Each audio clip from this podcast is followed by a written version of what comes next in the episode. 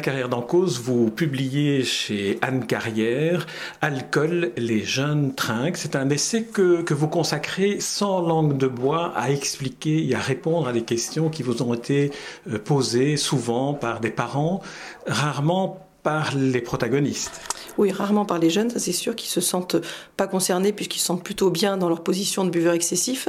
Donc euh, c'est pas eux qui m'ont alerté, c'est effectivement beaucoup de parents euh, qui sont qui m'ont posé des questions sur euh, voilà, ils savaient pas comment gérer éventuellement une consommation excessive de leur enfant, ils savaient pas s'il fallait en parler, pas en parler, comment on en parle, comment on gère certaines demandes des enfants.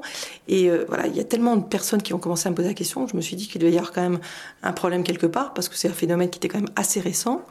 Et puis j'ai été alertée aussi par des chiffres qui paraissait. Donc j'ai voulu euh, faire une enquête déjà pour voir si c'était une réalité ou une sensation. Malheureusement, ça s'est révélé être une réalité, cette modification de comportement de, des jeunes vis-à-vis de, la consommation d'alcool. Et du coup, j'ai voulu euh, euh, aider les parents, parce que c'est eux qui sont vraiment désarmés, et c'est en plus eux à qui on demande tout, hein, à qui on demande de, justement de gérer ça, parce que parce que la loi est allée au maximum de ce qu'elle peut et que les pouvoirs publics peuvent plus grand-chose. Donc on demande tout ça aux parents. J'ai voulu les aider. Pour les aider, je pensais qu'il fallait à la fois qu'ils soient parfaitement informés, euh, qu'ils soient informés de cet état des lieux, de ce type de consommation, de pourquoi ils consommaient comme ça, des risques qu'ils prenaient pour pouvoir informer leur enfant, et puis répondre à des questions concrètes qu'ils posaient pour les aider euh, à gérer cette situation qu'ils ne savent pas du tout gérer. Alors est-ce qu'on peut dire qu'aujourd'hui les, jeunes boivent différemment d'une génération avant eux? Et est-ce qu'il y a une raison particulière pour laquelle ils boivent? Ils boivent clairement différemment, euh, ils boivent de plus en plus tôt ça tous les chiffres le montrent, euh, les premières initiations, c'est 11-12 ans, euh, et ils multiplient les ivresses. Ce, sont ces deux phénomènes essentiellement qui sont inquiétants, d'autant que d'après le dernier observatoire, en tout cas qui concerne la France, mais tous les pays européens se ressemblent dans ce domaine, euh, les filles ont largement rattrapé les garçons dans le domaine justement de ces ivresses répétées. Et ce sont ces deux phénomènes qui sont inquiétants. Pourquoi ils sont comme ça Il y a certainement d'abord une influence des séries américaines qui regardent beaucoup, alors vous les voyez pas parce qu'en général c'est sur l'ordinateur qu'ils regardent et c'est pas la télévision familiale, donc vous voyez pas ça. Mais les, euh, les protagonistes de ces, de ces séries sont des gamins qui sont jeunes, qui sont beaux, qui ont plein d'histoires et qui boivent énormément. Donc il y a clairement un mimétisme qui existe. Il y a le fait que voilà, bah, il y a une, quand même une, une influence euh, entre eux et que euh, comme les copains boivent, ils vont boire aussi.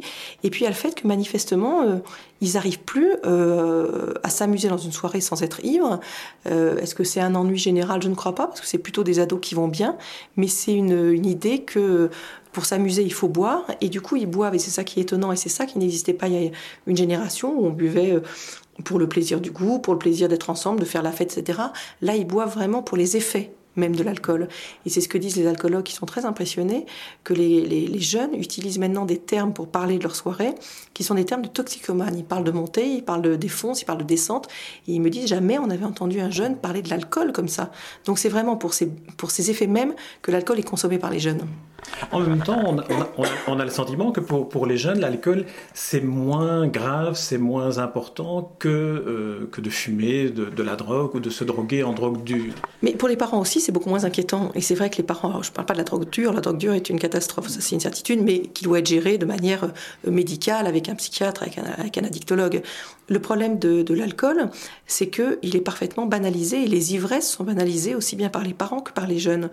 Et ça, c'est ça qui est le, le phénomène nouveau qui est inquiétant, parce que euh, à la fois comme euh, l'alcool est culturel, que donc il circule de manière tout à fait euh, licite, qui a un seuil en deçà duquel l'alcool n'est pas dangereux et même pour certains comme le vin rouge peut plutôt être bénéfique. Le message est complexe parce que la première cigarette de H, vous pouvez dire à votre enfant non, t'as pas le droit, c'est interdit et en plus c'est mauvais pour la santé, donc c'est non. Pour l'alcool, vous pouvez pas faire ça. C'est un message qui est beaucoup plus difficile. Et du coup, c'est vrai que les parents, se, euh, quand ils trouvent un peu de, de hache dans la chambre de leur enfant, euh, c'est un drogué complet. Ils le voient rentrer d'une soirée. Bon, ça va lui passer. Non, ça c'est le, le discours qu'il faut plus avoir, ça. Alors il y a un autre élément que les jeunes et les parents peut-être n'ont pas, dont, ils n'ont pas conscience, c'est le fait que les effets d'une consommation alcoolique euh, qui pousse à une ivresse mhm. rapide sont des effets physiologiques euh, très très proches de la de la prise de consommation, qui ne sont pas des effets à long terme, comme par exemple les effets sur le cerveau. Oui, ça c'est très. C'est effectivement quelque chose qu'ils connaissent pas et c'est ça que j'ai voulu leur faire connaître, euh, mais que je voudrais aussi que les adolescents connaissent parce que ce sont les premiers concernés. C'est quelque chose qui les intéresse parce que c'est vrai que le le risque de cancer du foie dans 40 ans, c'est pas le problème des ados et c'est bien normal. En revanche, euh, il faut qu'ils sachent que euh, à chaque ivresse, et d'autant qu'ils sont jeunes et qu'ils ont un cerveau qui est immature et malléable, ils fusillent un certain nombre, enfin un certain nombre des milliers de neurones qui sont les cellules du cerveau. Et il suffit pour en avoir la preuve qu'un matin ils se rendent compte qu'ils ne se, souviennent pas du tout de ce qu'ils ont fait la veille.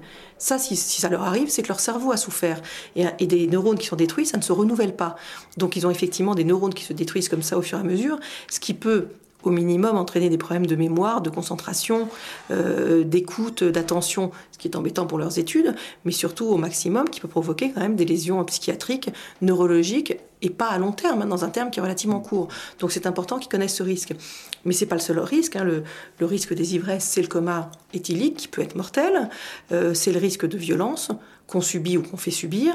C'est le risque d'un sentiment d'invincibilité qu'ils ont qui les amène à se mettre en danger, à aller escalader un pont, à aller euh, se baigner à 4 heures du matin dans une eau froide. C'est le risque d'accident, de deux roues, de voiture. C'est les risques sexuels qui sont importants, qui méconnaissent complètement, qui est qu'on sait aujourd'hui que 40% des, jeunes commencent une sexualité en étant ivres en général donc de manière pas protégée, avec un risque de grossesse, avec un risque de transmission du sida, des hépatites, un risque d'abus sexuel, un risque de, de, se mettre dans des situations qui sont euh, gênantes et filmées par un téléphone portable et mis sur Internet le lendemain, parce que tout ça, ils le savent, mais ils ne pensent pas que ça peut leur arriver. Voilà, tout ça, ce sont des risques qui sont réels, et les jeunes ont toujours tendance à penser qui maîtrisent ce seuil-là. C'est-à-dire qu'ils savent très bien quand s'arrêter pour ne pas être ivre. Ils le savent pas. Ils le savent pas parce que quand ils ont les premiers signaux euh, de, qui leur annoncent l'ivresse, c'est déjà trop tard pour, passer, pour, pour, repasser en arrière. Donc voilà, le problème, c'est qu'ils se disent oui, non, mais moi je sais quand il faut que je m'arrête, et ils le savent pas, et ils se mettent vraiment en danger. Oui, vous décrivez dans votre livre la, la chronologie des effets qui va effectivement jusqu'au coma éthylique, mais qui passe par toute une série de stades qui sont aussi préoccupants, même s'ils sont moins spectaculaires. Absolument, qui sont préoccupants parce qu'entre la simple lever l'inhibition et le coma éthylique, il y a tout le, tout le moment où ils, sont, où ils sont violents, où ils sont plus maîtres de, de certains de, de leurs comportements. Et ces signes-là ne les alertent pas. C'est les derniers signes qui les alertent. Cela ne les alerte pas. Et puis il y a des dangers du coup qui, accompagnent ça. Si par exemple euh, on cumule alcool et cannabis ou alcool et, euh, et Red Bull, ce qu'ils aiment beaucoup, on sait que le Red Bull masque les effets de l'ivresse. Euh, donc on boit d'autant plus puisqu'on ne se rend pas compte qu'on est en train de devenir ivre. Et quand on s'en rend compte, c'est bien trop tard. Et ils boivent beaucoup cette association-là. Donc ça aussi j'ai voulu leur dire. Et les, les ados à qui j'ai fait lire ce livre m'ont dit ah oui ça quand même on le savait pas. C'est quand même quelque chose qui nous intéresse ça voilà, c'est aussi des choses qu'on peut leur dire pour les, convaincre qu'il y a certains dangers qui peuvent être évités. Il y a aussi un élément que l'on peut rapprocher de ce qui se passe chez les cigarettiers et que l'on trouve chez les fabricants et les distributeurs d'alcool, c'est ces nouvelles boissons qui mélangent de l'alcool et des sodas, qui finalement apparaissent comme étant euh, innocents, anodins et inoffensifs, mais qui sont loin de l'être. C'est extrêmement malin, bien reconnaître ça. Euh, je sais bien que les alcooliers font leur travail, mais enfin, euh, ils sont aussi euh, parfaitement conscients du fait que les buveurs de demain, c'est les jeunes d'aujourd'hui, et que donc s'ils veulent gagner des sous sur ces gamins plus tard, il faut qu'ils boivent aujourd'hui. Et le problème de l'alcool, c'est que c'est amer quand même. Un jeune de 12-13 ans, quand il boit une bière ou du vin, il trouve je trouve pas ça très bon. Et l'avantage de ces prémix, donc qui ont été faits dans un packaging extrêmement attractif, vraiment ludique à destination des jeunes, c'est de mélanger des alcools forts avec des jus de fruits ou des sodas, quelque chose de sucré qui va masquer l'amertume, qui est servi glacé, en plus très froid, donc très facile à boire. Et donc ils vont s'habituer progressivement à l'alcool puisqu'ils vont en avoir les effets, ils vont se rendre compte que c'est agréable et, donc ils vont s'habituer. C'est pour ça d'ailleurs qu'on est assez étonné que ces jeunes boivent en majorité des alcools forts. Ils boivent assez peu de vin. Euh, euh, bon, champagne c'est lié au mais ils boivent de la bière, mais ils boivent peu de, vin ou de cidre. Ils boivent des alcools forts en majorité. Ce qui est aussi, euh, que vous développez dans, votre livre, vous expliquez dans votre livre, c'est aussi ce besoin pour les jeunes d'arriver très rapidement à une ivresse, ce qui veut dire à augmenter très vite la dose initiale d'alcool, avec des effets très, très particuliers et très nocifs. Oui, et d'autant qu'en fait, c'est, ce qu'ils font, c'est, des biforts en général avant les soirées, parce qu'en fait, il faut arriver en soirée déjà ivre, d'abord parce que l'alcool coûte plus cher dans les boîtes de nuit ou dans d'autres lieux comme ça, et puis parce que sinon on s'amuse pas, donc ils boivent avant de venir, et, euh, et du coup, effectivement, ils prennent des, des alcools forts rapidement, en, en accumulant les, les doses, et sans manger. Donc ils vont, arriver très vite à une, à une alcoolémie élevée. Et voilà, et donc ils se retrouvent assez rapidement, quand vous voyez les, ce qu'ils me décrivent, moi, dans, le, dans les témoignages que j'ai recueillis de quantité d'alcool qu'ils boivent, je ne sais même pas comment ils tiennent debout. C'est-à-dire qu'ils sont, pour beaucoup, à trois quarts de bouteille de vodka avant d'arriver à une soirée. Euh, donc ils sont à 2,50 grammes sans aucun problème avant d'arriver à la soirée. Vous évoquez aussi les, les rituels autour des, des, jeux de société qu'ils s'inventent. Ah, ça j'ai découvert, ça honnêtement je ne savais pas.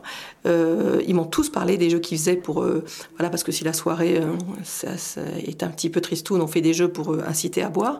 Donc ils ont une imagination soit ils détournent les jeux classiques façon triviale poursuite avec à chaque non-réponse un verre d'alcool qui doit être bu, soit c'est des jeux spécifiques, plein de jeux de cartes dont les règles varient mais qui ont toujours le même but. Toute façon, c'est de faire boire et d'amener à l'ivresse. Il y a aussi, j'ai constaté, j'ai appris ça, euh, des cadeaux qui s'offrent pour leurs 14-15 ans, euh, qui sont des jeux de morpion donc un plateau de jeunes morpions et toutes les croix sont remplacées par des verres de, des petits verres de shot. Euh, voilà, c'est tout ça qui aujourd'hui est largement utilisé pour inciter euh, l'ensemble euh, des participants à une soirée à boire. Alors les jeunes sont très souvent sur Internet, on l'a déjà évoqué pour les séries, ils le sont aussi pour avoir affaire aux, publicités. La publicité pour l'alcool est interdite dans la plupart des, télévisions et des législations audiovisuelles, mais Internet... la, discussion, a été sévère en France quand la question s'est posée, puisqu'on s'est rendu compte, en tout cas en France, c'est la loi E20 qui existait et qui n'avait pas prévu Internet, puisqu'Internet est apparu bien après ces lois. Donc on s'est rendu compte qu'il fallait peut-être combler ce vide juridique. Il y a eu des bagarres absolument euh, monumentales. Et le résultat, c'est qu'on est arrivé à une solution qui est parfaitement hypocrite, qui est, qui est d'interdire la publicité pour l'alcool sur Internet, sur les sites pour enfants. Moi, je voudrais savoir combien d'adolescents sont sur des sites pour enfants. Faut quand même être, faut être débile pour le penser ou totalement hypocrite, ce qui je pense est plutôt la bonne version. Euh, ce qui fait que voilà, quand ils chattent, quand ils sont sur MSN, quand ils sont sur leur forum, euh, quand ils sont sur leurs réseaux sociaux, c'est là-dessus qu'ils vivent hein, quand même en permanence. Et là, ils ont en permanence des publicités pour l'alcool. Donc oui, bien sûr, ils ont une incitation. Alors l'autre versant, c'est la prévention. Comment peut-on faire comprendre, euh, faire prendre conscience aux, jeunes des effets de l'alcool que, vous décrivez dans ce livre? Je pause comme ça, je couperai. Euh, on, a parlé de, la publicité, maintenant entrons dans le volet de la, prévention. Comment parler, comment faire comprendre, comment faire prendre conscience aux jeunes de tous ces effets de l'alcool que vous décrivez et qu'ils pourraient découvrir? Il faut le faire tôt d'abord, il ne faut pas débarquer dans la vie d'un jeune euh, pour lui parler de, de consommation d'alcool à 18 ans. C'est pas possible, ça, ça sert à rien, c'est trop tard. Il faut vraiment, quand on est parent, euh, le faire tôt. Il faut commencer aux premières initiations, c'est-à-dire qu'il faut commencer à 11, 12, 13 ans à lui parler de l'alcool, à essayer de savoir si certains des copains ont commencé un petit peu à boire, s'il y a un peu d'alcool qui circule, un peu de bière euh, lors des anniversaires. Voilà, pour essayer de le faire parler. Ses copains, c'est plus facile que de soi. Donc, pour commencer à aborder ce sujet, il va falloir donc progressivement lui parler des risques qui existent. Il faut lui parler, il faut leur parler des risques spécifiques qui les concernent et qui vont les toucher. Si vous dites à une fille que voilà, en buvant trop, elle risque éventuellement certains soirs d'avoir un rapport sexuel qui n'est pas protégé, de se pourrir la vie parce qu'elle va se retrouver enceinte ou qu'elle va choper le virus du sida, ça va l'alerter. Si on dit à un garçon qui risque de taper sur son meilleur copain parce qu'il est complètement bourré ou que euh, il risque de se, de se mettre euh, en danger ou qui risque d'avoir un rapport sexuel et d'être absolument pas performant parce que l'alcool ça rend pas performant et que ça sera euh, dans tout le lycée le lendemain, c'est des arguments qui les touchent. Il faut les toucher avec des arguments qui les concernent. Le reste c'est pas leur problème. Mais ça, ils sont capables de l'entendre et moi je vais pouvoir faire lire le livre à plusieurs adolescents. C'est des choses comme ça qui les ont intéressés. ça, ils se sont dit oui, il faudrait peut-être faire attention parce que ce risque-là on le connaissait pas. Et quand vous leur demandez de citer les risques qu'ils connaissent sur les dangers des ivresses, ils vous citent le coma éthylique les accidents de roue et ça s'arrête là. Donc c'est de tout le reste qu'il faut les parler parce que ça, leur parler parce que ça c'est leur vie. Leur dire qu'éventuellement ils peuvent se retrouver euh, demain sur Internet euh, dans une situation qui est un peu scabreuse, euh, ça va aussi les interpeller. Voilà, c'est ces mises en danger, danger là que peut-être ils vont éviter grâce à ces conseils. Il y a un autre élément que, que vous évoquez qui est un élément là à plus long terme, c'est que au plus la consommation d'alcool avant 14 ans est importante, au plus il y a une probabilité que l'adulte qu'il devient soit alcoolique, c'est-à-dire euh, sous enfin, euh, sous la suétude dépendante. Absolument. On a constaté que, contrairement à la cigarette ou au H, euh, qui rendent eux, très dépendants physiquement et psychologiquement très vite les jeunes, l'alcool les rend très peu dépendants. Il y a peu de jeunes alcooliques, à part certains jeunes en grande souffrance et qui boivent euh, pour des raisons de mal-être. Mais chez les jeunes, dans la majorité, dans cette consommation festive, il y a très peu de dépendance. Euh, et d'ailleurs, c'est pour ça que assez souvent, au moment de l'entrée dans la vie active, après les études, pour ceux qui en font, il y a une diminution de consommation. Au moment où il y a la rencontre avec le compagnon, il y a le début de la, de la vie avec des enfants.